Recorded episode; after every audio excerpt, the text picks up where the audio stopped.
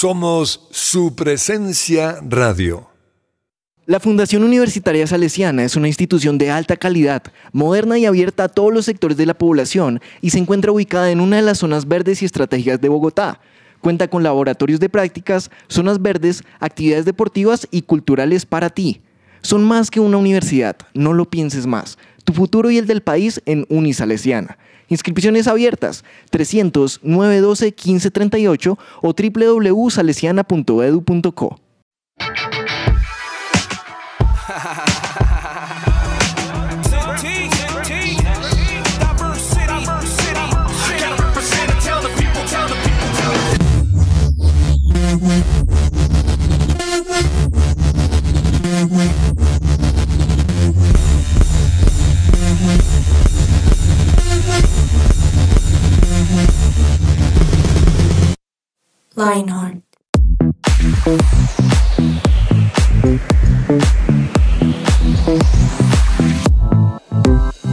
Hola, hola, un saludo muy especial para todos ustedes oyentes de Lionheart. Bienvenidos a un nuevo episodio de nuestro podcast. Les habla Diego Romero y hoy vamos a hablar acerca de un tema súper interesante, súper, yo creo que confrontante para todos nosotros, que nos va a llegar al corazón, a la vida práctica. Mejor dicho, no se pueden despegar. Pero ¿qué sería este programa si estuviera solo? Sería bien, bien aburrido. Estoy acompañado de personas increíbles, así que voy a empezar a saludar. Primer, en primer lugar, el del gran corazón, el del corazón de servicio, el gran Eduard Bonilla. ¿Cómo está? Uy, qué recibimiento, Dieguito. Muchas gracias. Muy feliz, muy feliz y muy atento porque este tema eh, me tocó el corazón cuando ¿Sí? lo estaba leyendo. Sí, estuvo, estuvo muy chévere y, y yo creo que les puede servir bastante a los oyentes. Entonces, estoy feliz porque está confrontante, como usted dice. Sí, vamos a Yo creo que a nosotros también nos va a servir un montón. ¿no? Sí, claro. Ahorita nos, Nos va a ayudar. más por qué le tocó el corazón y por qué fue tan importante este tema. Claro que sí. Doña Natalia Sierra, la de la voz espectacular. ¿Cuándo será el día que cantarás aquí en Lionheart? Yo sí dije, ¿y mi recibimiento qué? Pero ¿Me va a decir solo Natalia Sierra? No, no, Doña. no, no, no. Hola a todos, ¿cómo están? Es un gusto estar una vez más con ustedes. Eh, esperemos que estén conectados de principio a fin, porque esa es la idea de, de los episodios, ¿no? Que escuchen desde el principio y, y, pues yo sé que a veces uno tiene actividades, cosas, pero no, escúchenlo desde el principio a fin, porque así como dijo Edu, como dijo Diego, realmente pues vam- vamos a salir confrontados todos, no solo nuestros oyentes, sino todos nosotros también. Entonces, pues qué bueno que puedan escuchar este mensaje hoy. Súper. Ahora no respondiste la pregunta. ¿Cuándo nos deleitarás con tu melodiosa Llegar voz? al día, llegar al día, ¿Será llegar al hoy? día. No sé, no sé, no sé si me inspiro. Lo más probable es que posiblemente de pronto, quién sabe. ¿Quién sabe? Tal vez. Sí. Porque así como Eduardo él nos deleita con su corazón de servicio, él siempre nos trae agüita, siempre lo decimos, ahorita nos subió aquí unas bebidas, llegará tu día. Llegar a mi día, Llegará, mi día. llegará. Claro que sí, claro que sí. Ya escucharon oyentes, prepárense. Sí, es una promesa. Es una promesa y eres esclava de tus palabras.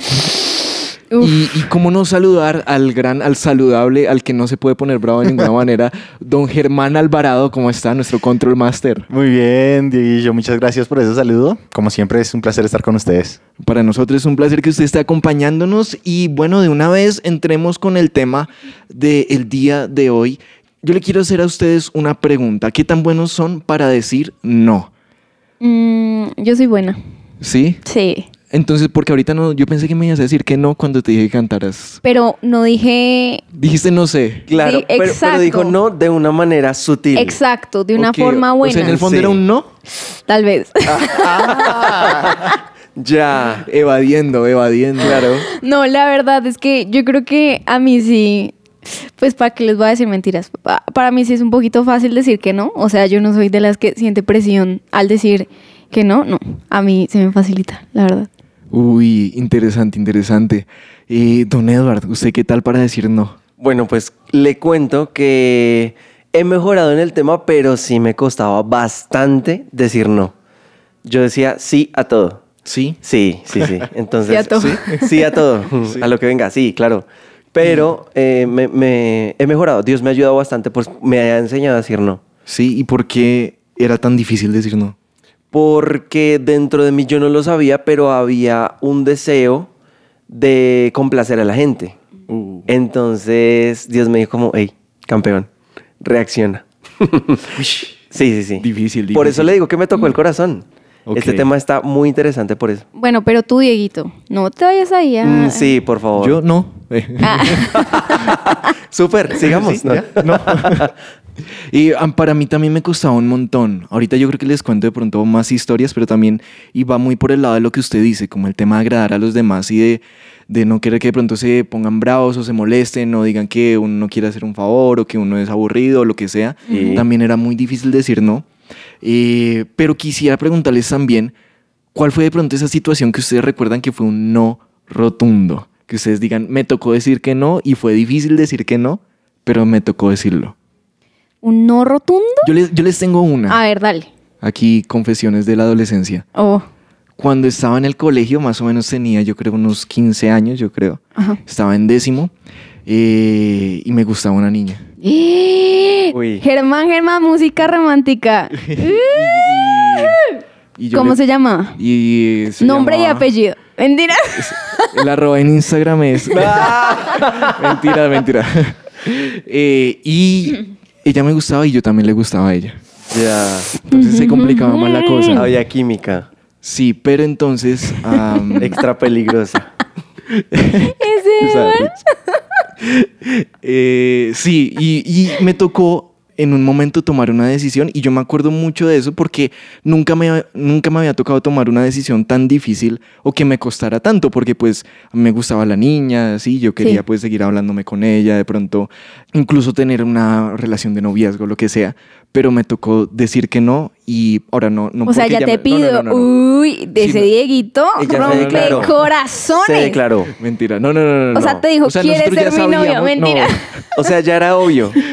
Los era obvio para todo el mundo y los únicos que no sabían eran No, no, no. dos. Nosotros, nosotros ambos éramos conscientes como que, digamos que la relación sí había eh, traspasado límites emocionales, sí, como que ambos ya sabíamos que nos gustábamos, que ahí había algo, pero la decisión fue decir, no más, esto no está bien, eh, nos vamos a hacer daño, nos estamos haciendo daño ya, y hasta aquí fue. No alcanzamos a ser novios ni nada de eso, no fue que ella me pidió algo ni nada. ¿Y cuántos años tenía Diego? Eh, 15 yo creo, 15 más o menos. Claro. Duro. Muy joven. 15, o- sí, 15 más o menos. Y, y ¿por qué me acuerdo tanto de eso? Porque en el momento de decirle que no, em, pues en el momento no fue, no fue decirle como, oye, no, sino fue decirle como lo que pasa es que esto no está bien, bueno, Claro. todo el tema. Y en, en ese momento yo me acuerdo que no me salían las palabras, entonces era como, Oh. lo que pasa es que... Y pasaba el tiempo en silencio. Yo creo que... Y pasaba el tiempo en silencio, y así como media hora para decirle una Y frase. ella fue la que dijo, no, que sí, que ya, que no. sí, fue la que ya, váyase, ahora sí. Ay, no. No, mentiras, pero sí fue un- una situación muy difícil, pero que a partir de ese tipo de cosas eh, aprendí a decir no eh, y ya después era un poquito más fácil tener ese tema de, no solo en ese ámbito amoroso o sentimental, sino en otros temas que tal vez son un poquito difíciles en relaciones o con amigos o con otro tipo de personas, fue un poquito más fácil decir que no. Ahí está mi, mi no. ¿Cuál es el Su no de ustedes? anécdota. Sí. Bueno, yo creo que mi no tal vez fue más en la universidad, no tanto en el colegio, porque realmente yo creo que pues cuando uno está en la universidad, uno tiene toda la libertad. Por ejemplo, en el colegio, yo me acuerdo que en mi colegio habían varias así parejitas de novios y por allá, no, eso no se puede, no sé qué, la, la, la, como los directores y toda Sí, esa sí, cosa, sí. ¿cierto? Sí, claro. Pero pues ya en la universidad uno decide y uno tiene la libertad, uno tiene la edad para estar en una relación, uno tiene pues como la madurez para decidir lo que uno quiere hacer. Pero yo creo que yo sí tuve que decirle que no, como, uff, eso sí me costó, la verdad. Em, no por el tema de la fiesta y todo eso, porque no es algo que me llame la atención, pero sí el decirle que no a la fiesta y no ser parte de un grupo como Mm, ok. popular de la universidad, ¿saben? Ok. Porque O sea, pues, tuviste la oportunidad. Sí, como, ay, vamos a hacer tal cosa, no sé qué, vamos. Y yo, mm, no, no, la verdad, yo decir que yo era como súper, no, no, es que no puedo, no, es que tengo que estudiar.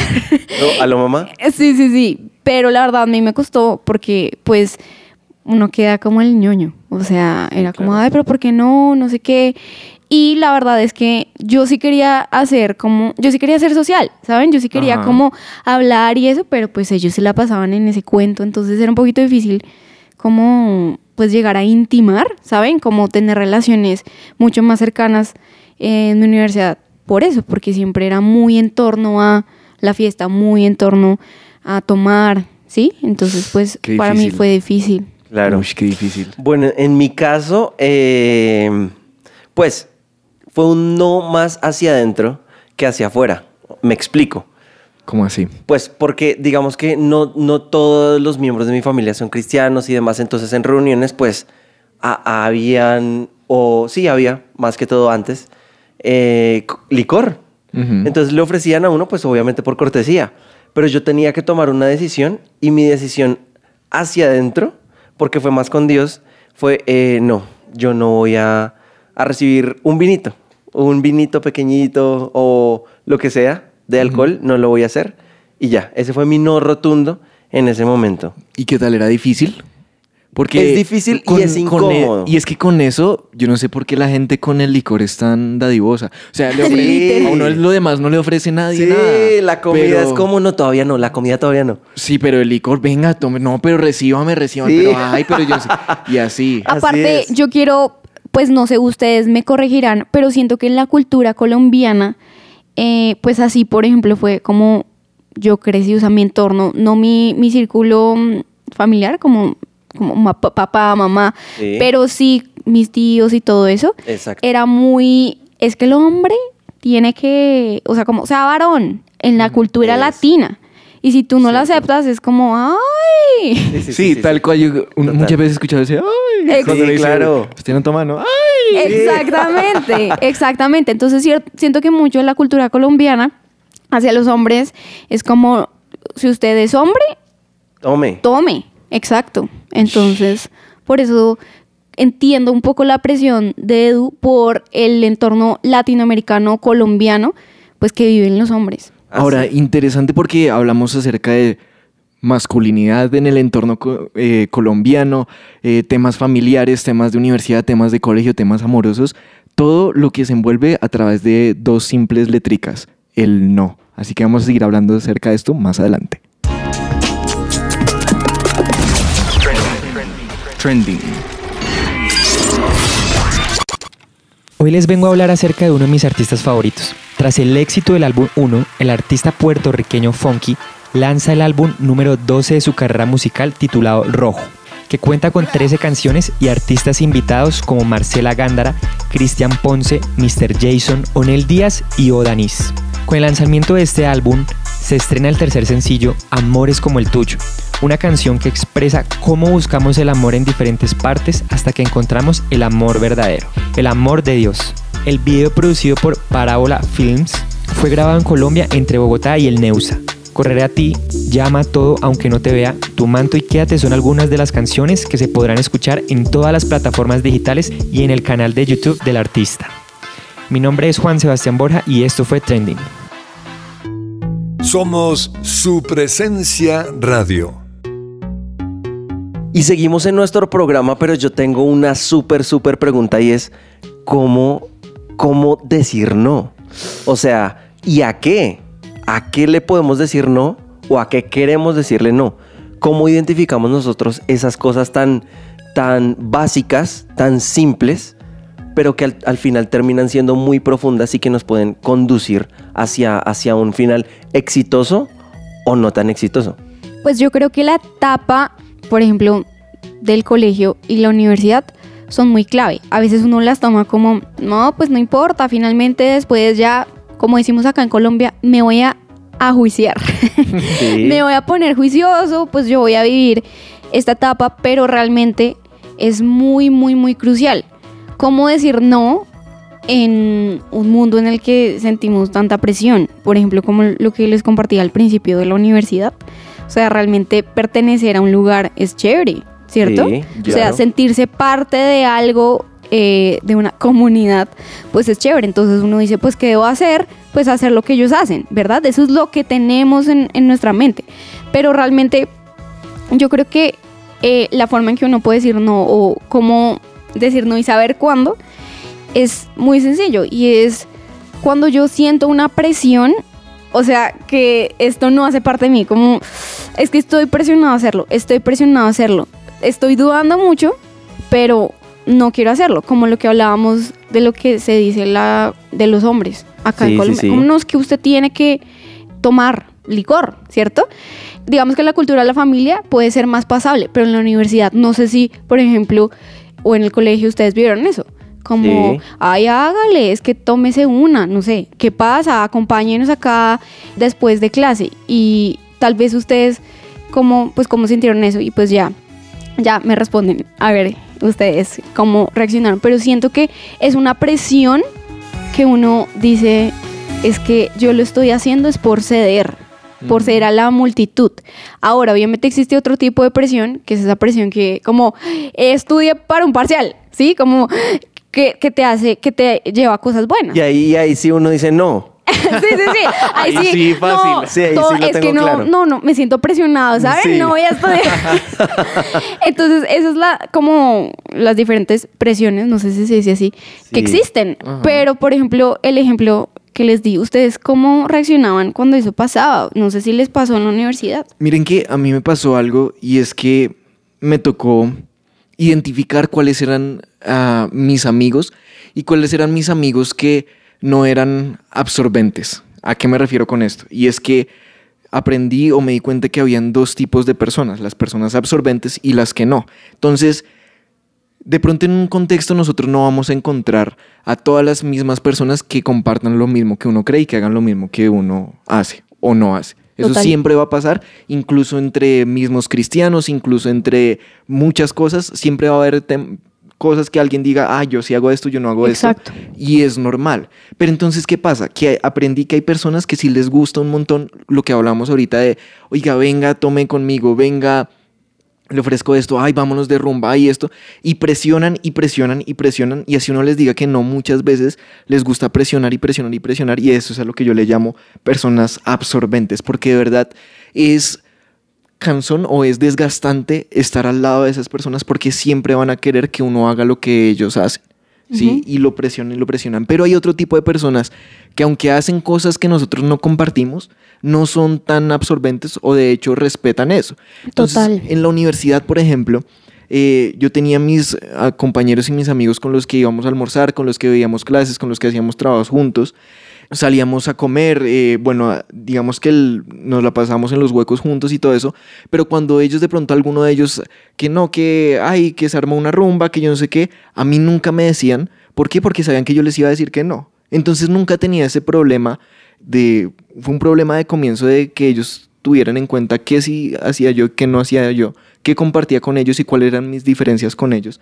Y en ese momento ellos dejaron de invitarme y era un tema De de, que yo, exacto, de que ellos respetaban y que ellos me querían así como soy y yo también los quería así como ellos eran. Total. Ok, Sí. pero entonces de esto se trata y es de, ustedes decían algo muy importante y es el entorno, lo que nos rodea a nosotros y el cómo decir no.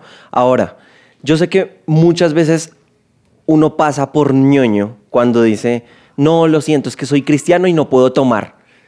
¿Sí? Sí. Pero si yo quiero conquistar el corazón de esas personas, yo no voy a presentarme así, sino yo voy a hablar desde una convicción interna. Wow. Cuando yo tengo esa convicción, la gente se va a dar cuenta de que dice, ok, eh, es que no es que su religión se lo prohíba, sino que es que esa persona toma decisiones que lo llevan a crecer. Tremendo. Entonces, cuando, cuando yo soy consciente de esas decisiones, soy consciente de mi entorno y de cómo, y de cómo puedo decirles que no a ciertas personas. Ejemplo, si yo tengo amigos cristianos y les digo no a algo, pues posiblemente ellos entiendan mucho más fácil y más rápido. Total. Pero cuando mis amigos no son cristianos van a empezar a preguntar lo que siempre preguntan en todos los colegios, en las, en las universidades. ¿Por qué luego, luego usted, ah, verdad que usted es cura?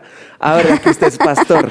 Ah, sí, sí, sí, es que su pastor no lo deja. Total. Y entonces ese, ese tipo de presión es el que uno debe, debe, debe saber trabajar desde la convicción Wow. y exponerlo desde, desde lo, lo que uno cree. Total, esto que tú dices, Edu, es impresionante. Por eso yo creo que uno debe preguntarse, bueno, pero yo tengo convicción de lo que voy a hacer. O sea, yo tengo convicción de decir no. O simplemente lo estoy haciendo porque es lo que me han dicho mis papás. Así es. Tremendo. Como, oye, no es que tomar no es bueno, pero ¿por qué?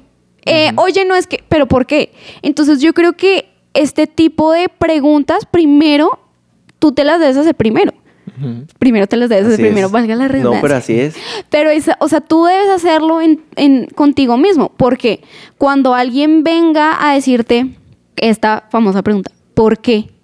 Tú ya tienes claridad y tienes convicción, porque si no, va a ser muy difícil y te vas a convertir en una persona, la verdad, Como dice la Biblia, que viene y va, como sí, las olas del mar. pero no es una persona atractiva, una Wow, persona que hace Es lo hipocresía. Sí, una Wow. persona que hace lo que todos hacen, uno dice, pues esta persona, uno, voy a ser súper honesta, pero uno no admira a personas así, uno no quiere ser como personas así, que son como, no, pues yo hago, yo hago lo que estaba, yo hago lo que todo el mundo hace, ay, sí, sí, sí, vamos a tal lado, ay, bueno, está bien, influenciable.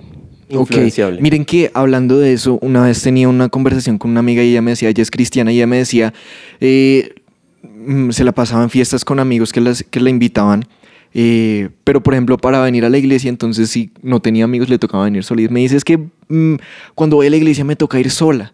Y yo le decía, ¿por qué tú dejas y tú acompañas a tus amigos a sus ambientes y por qué ellos no son capaces de acompañarte a ti Wow. al tuyo? A los tuyos, claro. y nosotros nos dejamos llevar más de lo que atraemos incluso Wow. a otras personas.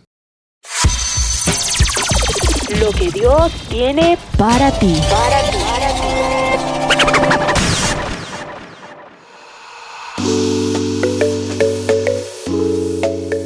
Miren, los envío como ovejas en medio de lobos.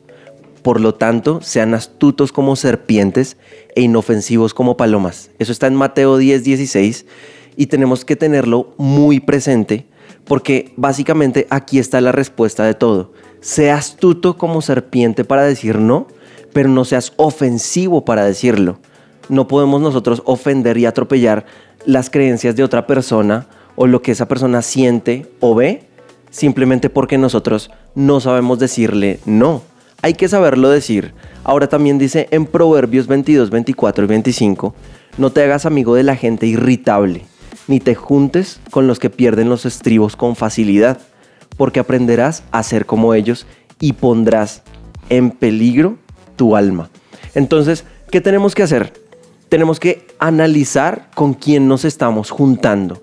Eso es lo primero, analizar muy seriamente con quién, quién, quién me está rodeando, quiénes son mis amigos y también cómo les estoy diciendo que no.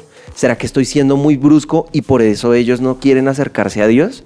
¿Será que estoy presentando un Jesús que es tal vez aburrido, que, que nunca va a ningún lado? ¿O por el, por el contrario estoy mostrando a, a un Jesús que sabe decir no, que tiene sus convicciones claras, pero que también disfruta la vida, disfruta de sus amigos y atrae a los demás? Hay una parte en la Biblia que dice, no tienes que volverte como, como ellos, sino más bien haz que ellos se vuelvan como tú. Y para eso no tengo que ser, como dicen, decía Nati ahorita, influenciable, sino tengo que ser un influencer. La palabra de moda en estos tiempos. ¿Qué tenemos que hacer? Elegir. Saber elegir, saber cuándo decir no en el momento preciso. Uy, Dios mío. Dios- ¿Ya? ¿Cerremos? No, nos quedan unos minutos, pero ya, gracias oyentes. Bueno, gracias Eduardo a todos todo. los espera. No, mentira. No, en serio, quedé impactada yo. ¡Wow! Bueno, ahora yo quiero que hablemos un poquito del otro lado. Hemos hablado mucho del no, no, no, no, no, no, no, no, no, no, no. Pero ¿en qué momento podríamos decir sí? Sobre todo en estos ambientes hostiles en que nos están presionando y presionando y presionando a hacer cosas que tal vez no están en nuestras convicciones. Entonces, ¿en qué momento ustedes dicen, aquí es válido decir que sí? ¿Por qué sí? Porque así como lo decía Edu, nosotros somos influenciadores. Eso es lo que el Señor Jesús quiere que seamos. Porque uno escucha un tema como este y uno dice, no, pues que los cristianos somos- somos unos bobos. O sea, nosotros Sí. nos toca ser los que no hacen parte del combo, el rechazado, ¿cierto? Sí, los que están allá en la esquina del salón solos. Exactamente. Y realmente el Señor Jesús pues era completamente opuesto. Él era súper influenciador. Entonces creo que a eso debemos decirle que sí. Pero- Pero, ¿cómo decir que sí? Uy. Mira que ahí hay algo y es, uno tiene que de pronto mirar la intención o el por qué a uno lo están invitando a ciertas cosas. ¿A qué me refiero? A veces hay amigos que la única forma de entrar en confianza o de incluso tener una conversación con alguien y poder abrir su corazón es ir a tomar. Entonces Mm. realmente lo que la persona a veces ni siquiera es ir solo a emborracharse y volverse nada, sino que lo que la persona quiere es alguien que lo escuche y Wow. poder llorar con alguien más.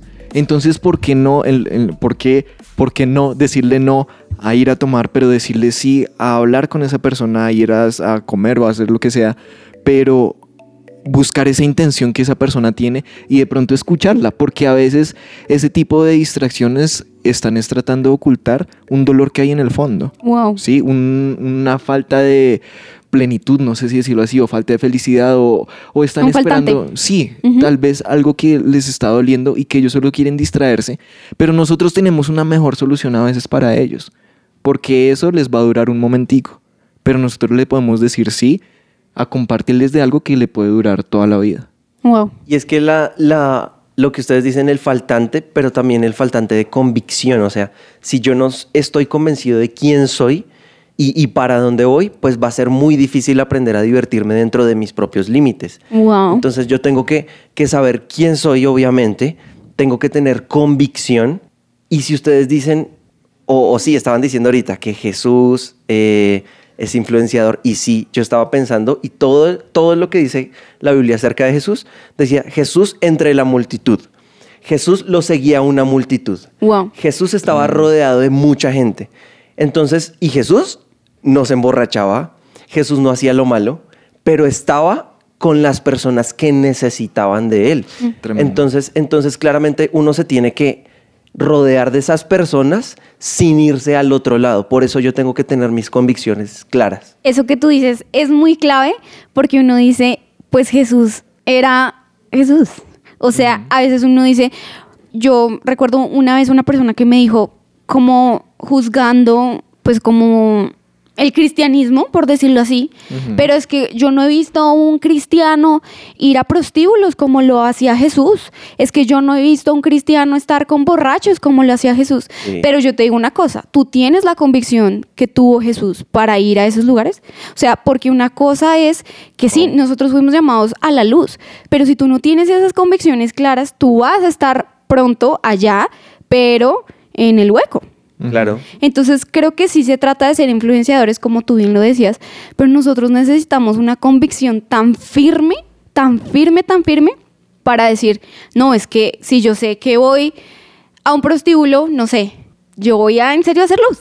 Sí, voy a sacar a, a esas viejas que están ahí, les voy a dar eh, una oportunidad, les voy a mostrar el evangelio, ok, sí, pero si tú no tienes eso, entonces tienes que trabajar en tus convicciones. Primero, sí. Exacto. Entonces yo creo que es muy importante ese límite. ¿sí? Y obviamente hay que decirle que sí a muchas cosas, pero también tienes que decirte no en algunas. Y pues también les quiero decir hacer otra pregunta y es la siguiente. ¿Por qué creen que es tan difícil poner no en las relaciones?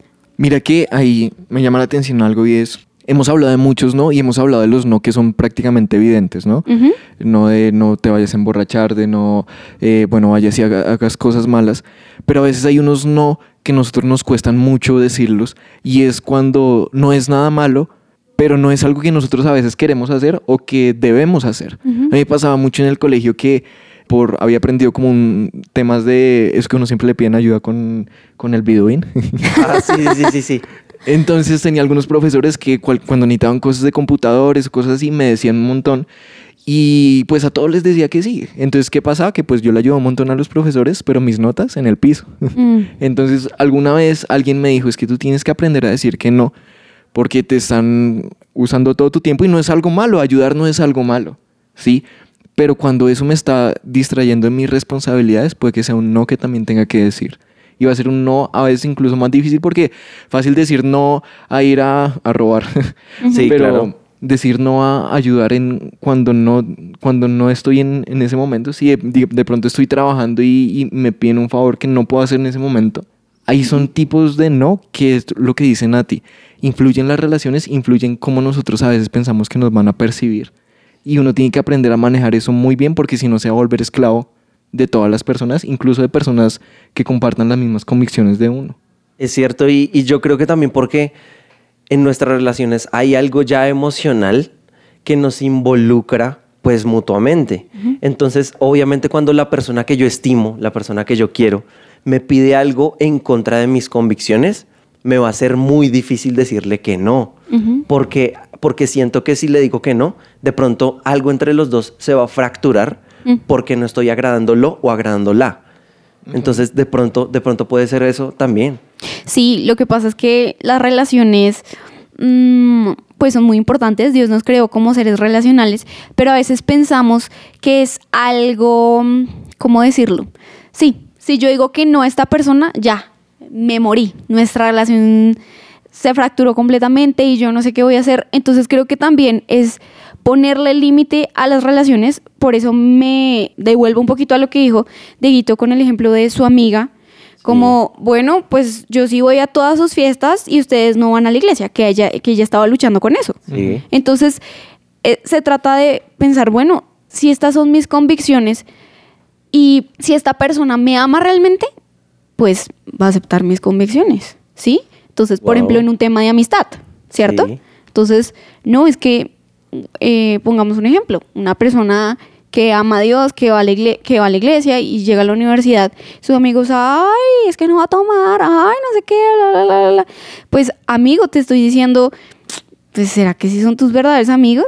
O sea, esas Total. amistades son pasajeras, son pasajeras. Y realmente eso no te debe, obviamente no te estoy diciendo, ay, que no te importe nada, pero si ese tipo de personas actúan así frente a ti, pues creo que debes replantearte si son tus verdaderos amigos. Es Wow. que es básicamente que no hay respeto. Exacto. Y, el, y, y uno sí se tiene que hacer respetar. Total. En el tema de las relaciones, en el tema de las convicciones. Y ahí también quería dejarlos con algo un poco al revés de todo lo que hemos hablado y es también nosotros qué le estamos diciendo a las demás personas. ¿Y a qué será que otras personas tendrían que decirnos no a nosotros?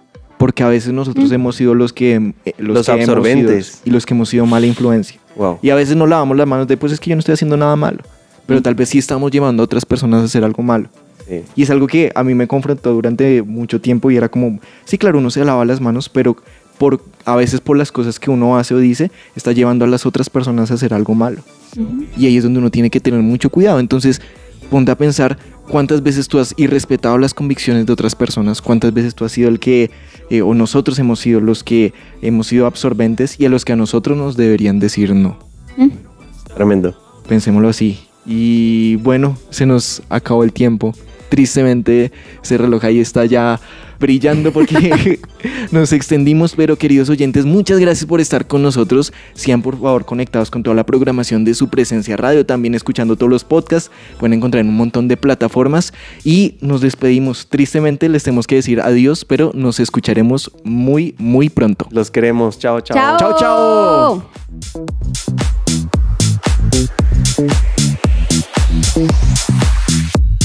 chao.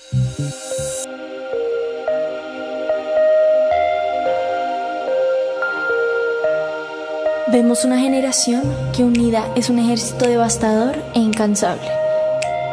Un ejército que lucha sus batallas con ojos cerrados. Vemos una generación que al salir el sol ellos salen con él. Su motivo, expandir su nombre. No descansarán hasta que cada corazón viva por Jesús.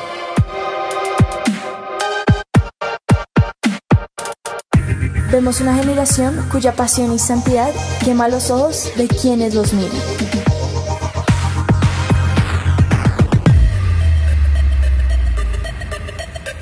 Vemos un ejército que no le teme a la muerte, porque saben que sus vidas están en la mano de Dios.